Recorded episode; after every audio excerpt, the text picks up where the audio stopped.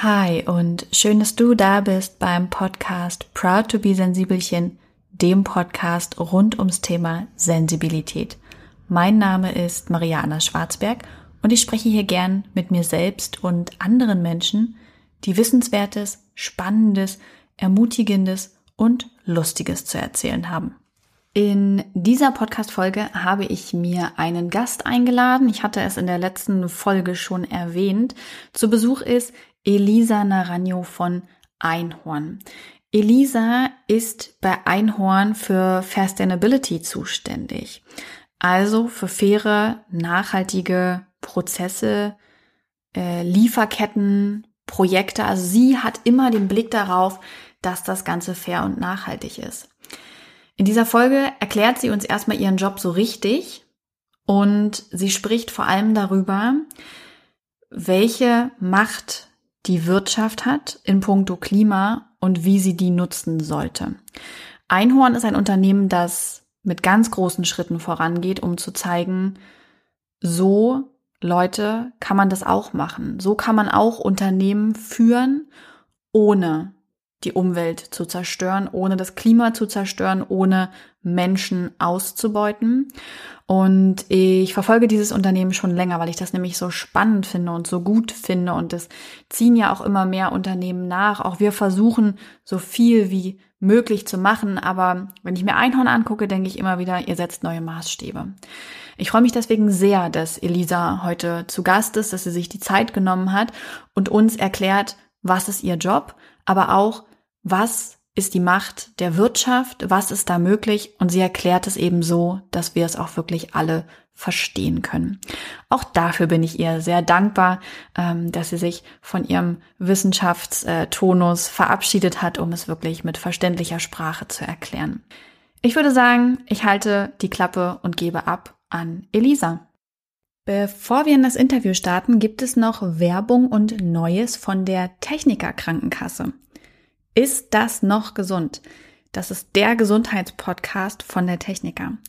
Experten und Expertinnen erklären dort verschiedene körperliche und psychologische Herausforderungen von der Ursache bis zu den Behandlungstipps. Der Host ist Jael Adler und er spricht mit den Experten und Expertinnen zu verschiedenen Krankheitsbildern. Ihr als Hörer und Hörerin könnt Themenwünsche und Fragen einreichen, die mit in die Folgen aufgenommen werden und könnt insgesamt mehr über ein positives Körperbewusstsein lernen, dass man sich nicht für den Körper schämt und es geht vor allem auch darum, wie kann man im Alltag und auf der Arbeit gelassener werden. Jael Adler und seine Gäste zeigen dir anhand von Fallbeispielen, wie du mit solchen und ähnlichen Herausforderungen aktiv und verantwortungsbewusst umgehen und daran wachsen kannst. Neue Folgen gibt es alle zwei Wochen, also merken, ist das noch gesund? Der Gesundheitspodcast von der Techniker. Noch mehr Infos findest du auf tk.de. Dann würde ich sagen, hallo Elisa und schön, dass du im Proud to be Sensibelchen Podcast zu Gast bist. Ich freue mich sehr, dich hier heute begrüßen zu dürfen und mit dir über das große Thema Unfaxe Economy zu reden. Äh, bevor ich aber jetzt einfach hier wild weiterrede vor lauter Vorfreude, erzähl mal, wer bist du und was machst du? Ich, ja, hallo Maria, schön bei dir zu sein. Ähm, ja, ich bin Elisa und ich bin bei Einhorn, die Kondom- oder Periodenmarke. Einige von euch kennen die vielleicht. Ähm, und mache da, ich nenne mich Head of Sustainability. Ähm, wir versuchen ja mit unseren Produkten, ja, die Welt zu retten. Und das klingt jetzt ein bisschen pathetisch, aber wir versuchen es wirklich. und äh, das ist so ein bisschen meine Aufgabe. Also natürlich irgendwie so Bäume pflanzen, äh, äh, ja, sehr simplen, aber dann halt auch wirklich versuchen, die Wirtschaftsweise oder Lieferketten zu verändern. Und, äh, ja. und davor war ich bei einem Online-Fashion-Händler und habe da auch Nachhaltigkeit gemacht um, und da auch sehr viel Erfahrung gesammelt, die ich jetzt so bei Einhorn versuche, quasi systemischer anzugehen Mhm. Ähm, da kann ich gleich nochmal drauf zurückkommen. Und davor war ich wiederum bei einer NGO und habe Unternehmen an, in Anführungsstrichen, angeklagt, dass die nicht nachhaltiger sind. Also war auch so äh, auf allen Seiten und äh, weiß so quasi, was die Argumente sind und äh, wer da was von wem verlangt. Das heißt also, beruflich bist du eigentlich schon immer im Bereich Nachhaltigkeit unterwegs. Wie kam denn das? Nachhaltigkeit und Wirtschaft, also schon sehr auf die Wirtschaft bezogen, mhm. würde ich sagen. Ähm, wie kam das? Oh, ich bin in zwei Kulturen aufgewachsen. Also ich bin halb Deutsche, halb Äquatorianerin und mir war, mir war irgendwie klar, okay, ich will irgendwas im internationalen Kontext machen und habe dann Wirtschaft und Entwicklungszusammenarbeit studiert und dann ja spielt einfach Nachhaltigkeit, also wenn man sich so die UN Ziele anguckt, also die Sustainable Development Goals zum Beispiel, da spielt Wirtschaft immer so eine extrem wichtige Rolle, ähm, weil natürlich Wirtschaft auf der einen Seite ein maßgebender Faktor zu Entwicklung in Anführungsstrichen ist, aber gleichzeitig auch so krass ähm, ja Entwicklung behindern kann oder nicht unbedingt sozial sein kann, wenn man zum Beispiel Nieren in äh, Bangladesch anguckt. Und dann habe ich mich spezialisiert in meinem Studium auf Nachhaltigkeit in globalen Lieferketten, was ich niemandem unbedingt raten würde, weil es da echt nicht so viele Jobs gibt. Aber äh, genau, bin da irgendwie gelandet und fand das total faszinierend, wie ja, wie so eine globale Wirtschaft nachhaltiger gestaltet werden kann, aber auch wie zum Beispiel Nestle in der globalen Wirtschaft äh, natürlich total viele Auswirkungen hat. Also ich finde, das klingt, auch wenn es nicht viele Jobs in dem Bereich gibt, allein schon vom, vom, vom Interesse und von dem, was man dann lernt, nach einem sehr, nach einer sehr spannenden Spezialisierung. Ja, ist es auch. Also ich äh, manchmal denke ich, ich sollte nochmal das studieren, weil ich fand mein Studium so cool und ja, mir so viel ja, zum Beispiel, warum sich China entwickelt hat, wie sich China entwickelt hat im Vergleich zu Indien, was andere Länder davon lernen können ähm, und so weiter. Also das ist so spannend und gleichzeitig halt auch so komplex und äh, ja, natürlich auch sehr, sehr schwer, ähm, da so an eine einfache Antwort zu finden. Aber ich finde so ein bisschen, das ist so wie, was das Innere zusammenhält der Welt sozusagen, dass ich das studiert habe. Das ist mhm. irgendwie cool, dass ich jetzt bei Einhorn in der Position bin, jetzt ja wie so ein Versuchslabor, das wirklich einfach selbst alles anders zu machen und äh, ja, dann natürlich aber auch ganz viel lerne, äh, wie die Realität dann so aussieht. Wie bist du denn eigentlich äh, dann konkret zu Einhorn gekommen? Hatten die ausgeschrieben und du hast gedacht, yo, ich mach das mal oder ging das, äh, war das irgendwie, keine Ahnung, Bekanntschaft, äh, Zufall, wie das halt manchmal so ist? Nee, also ja, so halb. Äh, nach meinem letzten Job, wo ich äh, nicht so sehr glücklich war, ähm, ja, hat mir ein Freund gesagt, guck mal, hier ist so ein Crowdfunding-Video von so einem Kondom-Startup, die wollen nachhaltige Kondome machen. Äh, du suchst doch gerade, willst du dich da nicht bewerben? Und ich dachte mir so, boah. Und dann war ich aber auch irgendwie so ein bisschen verzweifelt und dachte mir so, boah, Kondome, weiß nicht. Aber gleichzeitig war Einhorn nicht so dieses typische Öko-Ding, weil das, ja, hatte ich irgendwie nicht so Lust drauf. Und es war halt so super viel Spaß dabei. Und dann dachte ich mir so, ja, warum eigentlich nicht? Und äh, genau, dann war es tatsächlich eine Ausschreibung, ich habe mich beworben und wurde genommen. Und das war halt wirklich noch, also ich war die erste Festanstellung mh, hm, von dem Unternehmen und es gab, als ich angefangen habe, noch nicht mal die Produkte bei uns. Also die wurden da gerade erst produziert. Also es war wirklich äh, von ja, ganz Anfang an dabei. Aber zeigt auch natürlich so voll den Fokus, den Einhorn hat, weil kein Unternehmen stellt als erstes jemanden für Nachhaltigkeit ein, wenn man selbst noch überhaupt gar kein Geld macht, so, ne? Ähm, sondern die meisten stellen dann ja erstmal jemanden für Sales oder Marketing oder von mir aus auch äh, Business Development oder Controlling oder ähnliches. Bei uns war halt so, nein, du kümmerst dich darum, dass äh, ja, in Malaysia eine Kooperative gegründet wird. Okay. Geil. Ich finde, geil, genau. ja, wirklich geil. Und ich finde aber, das, das ist immer so ein bisschen schwer greifbar und abstrakt. Kannst du mal erzählen, wie sieht denn so dein Alltag bei Einhorn aus? Ich würde sagen, den gibt's gar nicht so richtig. Ähm, es ist sehr viel projektbasiert. Also wir hatten ja als äh, erstes Produkt waren es nur Kondome in Anführungsstrichen. Und da gibt es halt so verschiedene Phasen im Nachhaltigkeitsmanagement. Ne? Also äh, du machst natürlich erstmal zum Beispiel so eine Lifecycle-Analyse, dass du überhaupt erstmal guckst, okay, was sind eigentlich so die Stufen in der Wertschöpfungskette und wo haben wir welchen Impact und wo glauben wir auch den größten Impact zu haben, sowohl auf einer Umweltebene als auch auf einer sozialen Ebene und auch wo sind noch so voll Blackboxes, wo wir überhaupt gar nichts wissen, weil wir es einfach nicht wissen und auch nicht rausfinden. Und genau, und dann habe ich, äh, ja, haben wir diese Lifecycle-Analyse eben geguckt, äh, uns angeguckt und gesagt, ja, okay, wir glauben, dass so der größte Impact bei den Kondomen äh, am Anfang der Lieferkette ist. Ähm, und da im Bereich Biodiversität oder Ökosystemschutz und äh, natürlich auch bei den Löhnen der Arbeiter, äh, Arbeiterinnen auf der Kautschukplantage. Mhm. Ja, und dann bist du da erstmal und denkst dir so, ja, okay, und jetzt wollen wir mal, dass die alle fair bezahlt werden und dass das super öko ist, aber gleichzeitig hatte ich auch gar keine Ahnung von nachhaltigen Kautschukanbau. So, ne? Ähm, und habe auch noch nie ein faires Preissystem für Arbeiterinnen äh, im globalen Süden in der Lieferkette implementiert, mit denen wir gar nichts direkt zu tun haben. Also weil wir kaufen ja nicht den Kautschuk ab, sondern da sind noch zwei Stufen dazwischen. So. Also wir haben gar keine direkte Handelsbeziehung. Trotzdem wollten wir, dass die Arbeiter dort mehr verdienen. Mhm. Und dann haben wir erstmal ähm, ja, geguckt, okay, wer kennt sich denn da aus? Dann haben wir gesehen, okay, es gibt eine Uni in Deutschland, die sich äh, super zum nachhaltigen Kautschukanbau, also da forscht. Dann haben wir mit der Uni zusammen äh, Studenten nach Malaysia geschickt, die drei Monate lang nichts gemacht haben, außer Fragen zu stellen, in Anführungsstrichen.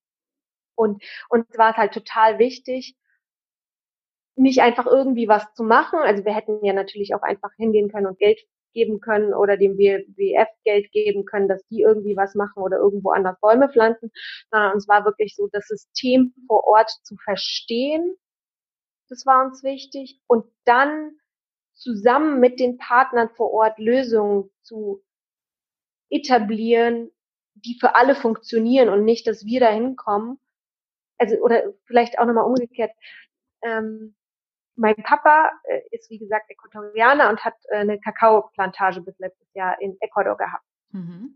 Und dann meinte er immer so, ach Elisa, das ist so äh, witzig. Da kommen dann immer so junge, meistens Frauen, ähm, irgendwie aus Europa, waren noch nie auf einer Kakaoplantage und erzählen mir, wie das jetzt richtig zu funktionieren hat und was ich da alles machen soll und haben, waren, sind aber einfach keine Agrarwirte. Und dann dachte ich mir so, oh, das stimmt so.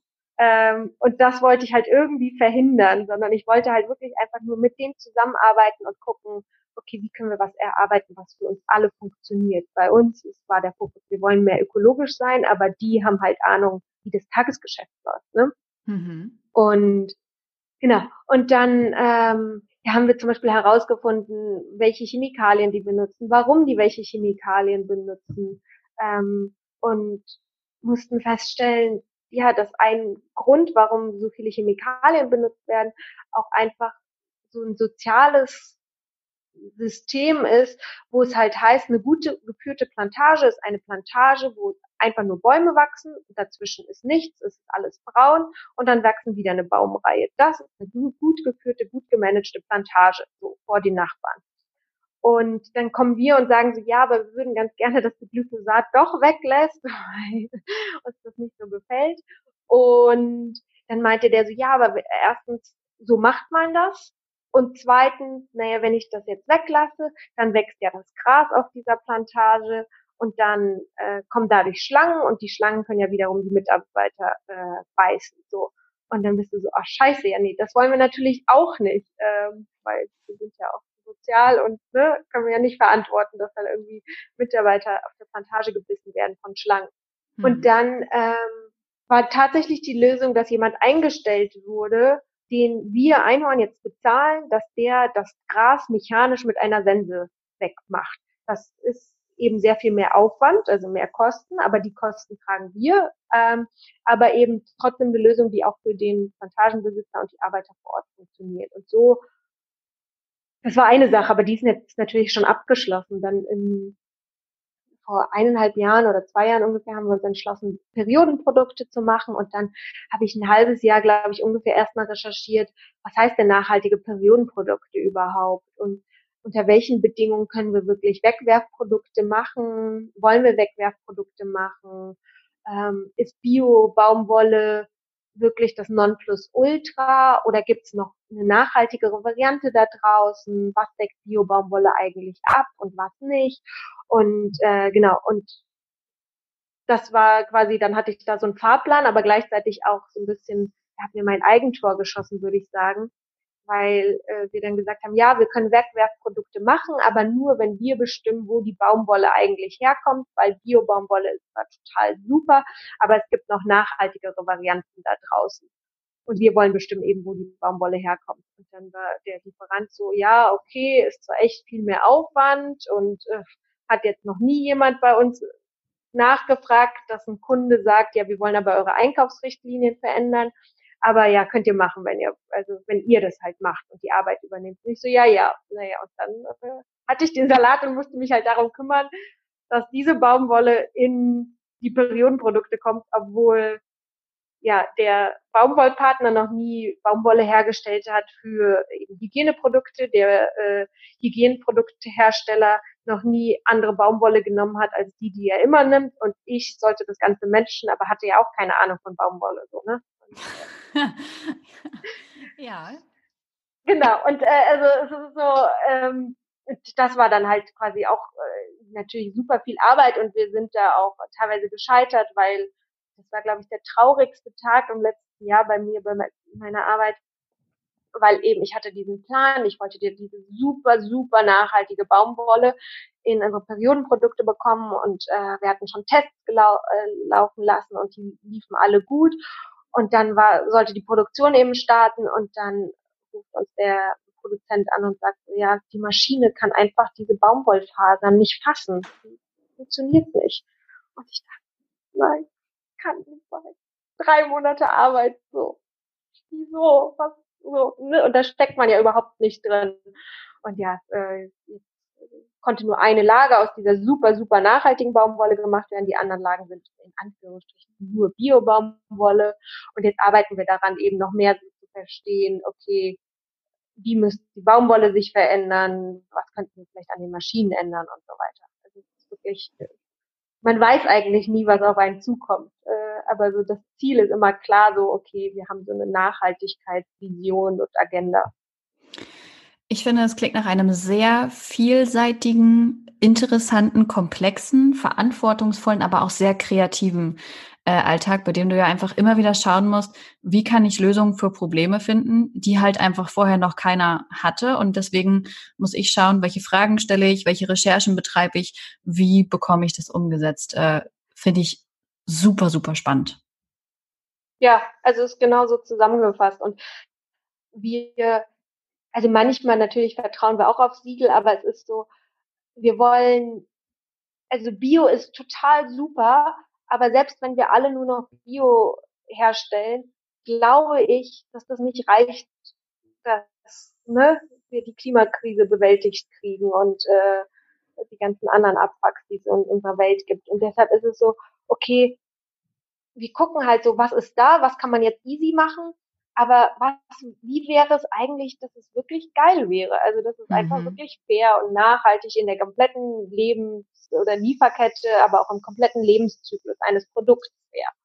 Und ähm, ja, das ist aber auch gar nicht immer so einfach, weil manchmal eben zum Beispiel dieses Schlangenbeispiel geht ja dann vielleicht Ökologie gegen Sozial. Ne? Ähm, das muss man halt auch immer so voll alles im Blick haben und gucken, okay, wer kennt sich dann da eigentlich aus? Ja, euer Slogan Unfuck the Economy ist ja auch eigentlich da, um deutlich zu machen, dass aktuell in der Wirtschaft vieles falsch läuft, sowohl wie das Schlangenbeispiel auch nochmal zeigt, im Hinblick auf die Umwelt, aber eben auch, was äh, den, den Umgang mit Menschen angeht. Kannst du mal, schwierige Aufgabe jetzt für dich wahrscheinlich, vereinfacht erzählen, was genau gerade in unserem Wirtschaftssystem falsch läuft? Ich drösel das ein bisschen anders auf. Ich äh, gehe mal auf die globalen Herausforderungen, die wir so haben. Also wir haben eine wachsende Ungleichheit in unseren Gesellschaften. Damit einhergehend würde ich sagen, ein wachsenden Populismus. Ähm, dann haben wir eben diese ganzen planetarischen Grenzen, wo wir maßlos über unsere Verhältnisse leben. Und wenn man sich immer anguckt, okay, wie kam es eigentlich dazu, finde ich, landet man sehr, sehr oft in der Wirtschaft. Und gleichzeitig ist natürlich Wirtschaft oder Kapitalismus ein totaler ja, Driver ähm, für Innovation oder ne, wir haben innerhalb von kürzesten Jahren überall auf der Welt haben wir jetzt Smartphones und das ist ja, gibt uns ganz viele neue Möglichkeiten und deshalb ist es so die Frage, wie kann man Wirtschaft gestalten, wo man diese ganze Innovationskraft nimmt, die in der Wirtschaft steckt, aber diese negativen Seiten ja einfach da nicht mit hat oder äh, versucht, die nicht mit da drinnen zu haben. Und ich, also ich glaube, es gibt unzählige Beispiele. Also eine Sache ist ja eine wachsende globale Ungerechtigkeit und das wird ja immer stärker. Also wenn man sich anguckt, wahrscheinlich wie viel Jeff Bezos verdient und ein einfacher Amazon-Mitarbeiter, ähm, ist die Frage, wer da wie viel an der Wertschöpfung mit teil, also teil hatte. Mhm. Ähm, ist das noch gerecht? Also, ähm, aber auch, also ich weiß so die Zahlen zum Beispiel in Europa haben 66 Prozent der deutschen Arbeitnehmer ähm, keine Bindung zu ihrem Arbeitgeber und 20 Prozent haben sogar innerlich gekündigt. Und ich glaube, diese Zahlen, die zeigen ja auch, dass da irgendwie massiv was schief läuft. Also wenn man einfach nicht motiviert ist, zur Arbeit zu gehen oder der Arbeitgeber einem so ein bisschen egal ist, das zeigt ja, dass die Leute verstehen, ja, eigentlich ist das Schwachsinn, was ich hier mache. Also ich glaube, es motiviert nicht, wenn man am Ende des Tages weiß, ah cool, mein Jeff Bezos kann sich äh, noch ein Ferrari mehr leisten. So. Hm. Ähm, und ja, ich glaube, da läuft halt äh, auch so diese ganzen sozialen Krankheiten, die jetzt in, in den westlichen Nationen äh, immer mehr steigen, wie äh, Burnout und äh, sozial, äh, ja, so psychische Krankheiten. Ich glaube, das kommt alles damit zusammen. Deshalb, ja, finde ich, die Wirtschaft läuft an einigen Stellen sehr, sehr schief. Ähm, aber bin auch optimistisch genug zu sagen, ja, okay, wir können das aber auch irgendwie anders gestalten. Ähm, weil das, finde ich schon mal voll gut, dass du sagst, okay, ich habe diesen Optimismus, dass wir da etwas ähm, ändern können. Was sind denn so Ansätze, die Einhorn oder auch andere Firmen gerade äh, so ganz konkret schon verfolgen, um etwas zu verändern? Ich glaube, das allererste ist immer Transparenz, also in allen Bereichen. Ähm, eben erstmal, wenn du zum Beispiel weißt, wie viel CO2 dein Produkt, dein Unternehmen, was für einen Fußabdruck der hat, und es gibt ja nicht nur CO2 die Dimension, sondern es gibt ja mehrere Dimensionen in so einer Ökobilanz, dann weißt du ja auch überhaupt erst, ah, okay, da kann ich ansetzen. Oder wie viel Müll du produzierst mit deinem ähm, Unternehmen.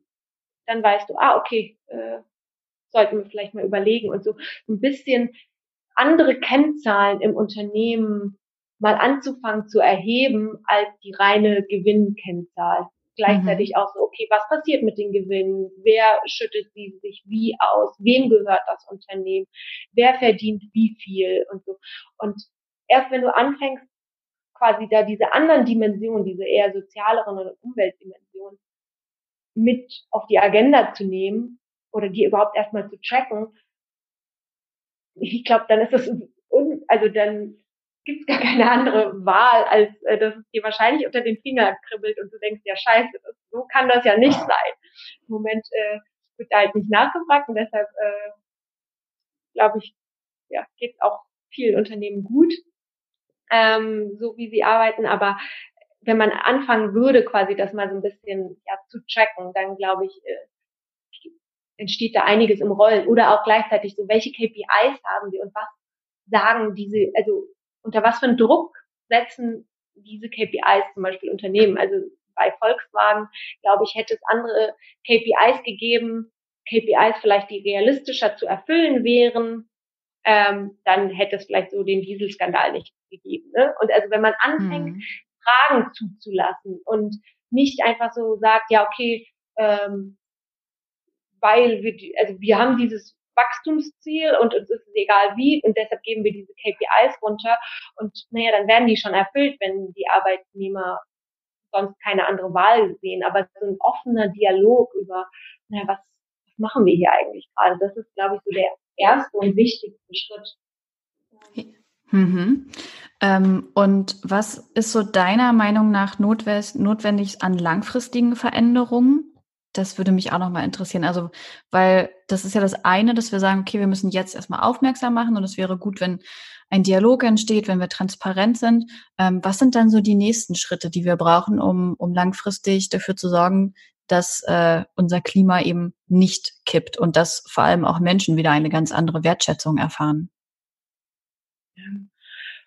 Ja, also ich wünsch, wünsche mir, äh, dass wir ja so wirklich radikalere Schritte gehen als Gesellschaft ähm, und das nicht nur, also ich habe jetzt total auch das Gefühl, dass da so Pflasterlösungen gemacht werden. Also das System ist irgendwie kaputt und dann ähm, anstatt zu gucken, okay, warum ist das System kaputt? Wie können wir das heilen? Wie können wir was kom nicht komplett Neues, aber irgendwie doch was Neues schaffen, wird dann immer nur so ein Pflaster über gerade irgendwie so eine kleine Wunde geklebt. Ähm, und das ist das, was ich hoffe. Und es braucht auch meiner Meinung nach ja so eine Aktion von allen Beteiligten. Also die Politik muss das tun, die Wähler müssen das tun, äh, die Unternehmen müssen das tun, die Shareholder müssen das tun.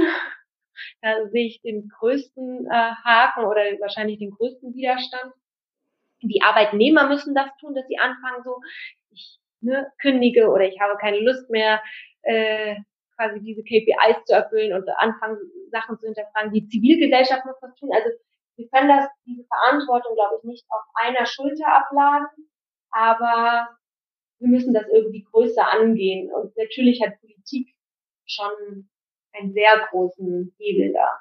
Also dass die zum Beispiel, ähm, dass die Kosten jetzt für Klima, aber auch so soziale Kosten, dass die viel mehr internalisiert werden. Ähm, unglaublich, dass äh, das okay ist, dass man sich quasi nicht, also als Unternehmen nicht nachhaltig verhalten kann und ähm, also eigentlich nicht nur nicht nachhaltig, sondern eigentlich, dass man als Unternehmen die Welt ein bisschen abfuckt, aber dass alle dafür bezahlen. Das, ich, irgendwie, also ich weiß gar nicht, wieso wir das ganz normal hinnehmen. Mhm. Es erinnert mich so ein ganz bisschen äh, an die Bankenkrise, ne? wo das zum ersten Mal so richtig spürbar und sichtbar wurde, wer letzten Endes immer wieder die Konsequenzen für, für solches Fehlverhalten trägt. Nämlich nicht die, die es verursacht haben, sondern alle anderen mit. Ja, genau. Und deshalb auch jetzt so die Diskussion für CO2-Steuer einfach nicht teurer werden. Und es wird teurer, aber es wird auch teurer, wenn wir es nicht angehen. Bloß dann wird es halt für alle teurer. Und so, wenn man das jetzt ordentlich bepreist, wird halt vielleicht, wenn man es gut macht, nur für die teurer, die zu viel SUVs fahren und äh, zu viele Yachten haben oder ich weiß es nicht. Äh, aber also man kann das ja gestalten und es wird in jedem Fall, weil die Kosten sind ja da. Ist jetzt nur die Frage, lassen wir die Kosten schön auf der nächsten Generation oder auf den allen Bürgern liegen oder fangen wir an, das ja, zu lenken. Und mhm. äh, das äh, muss geschehen.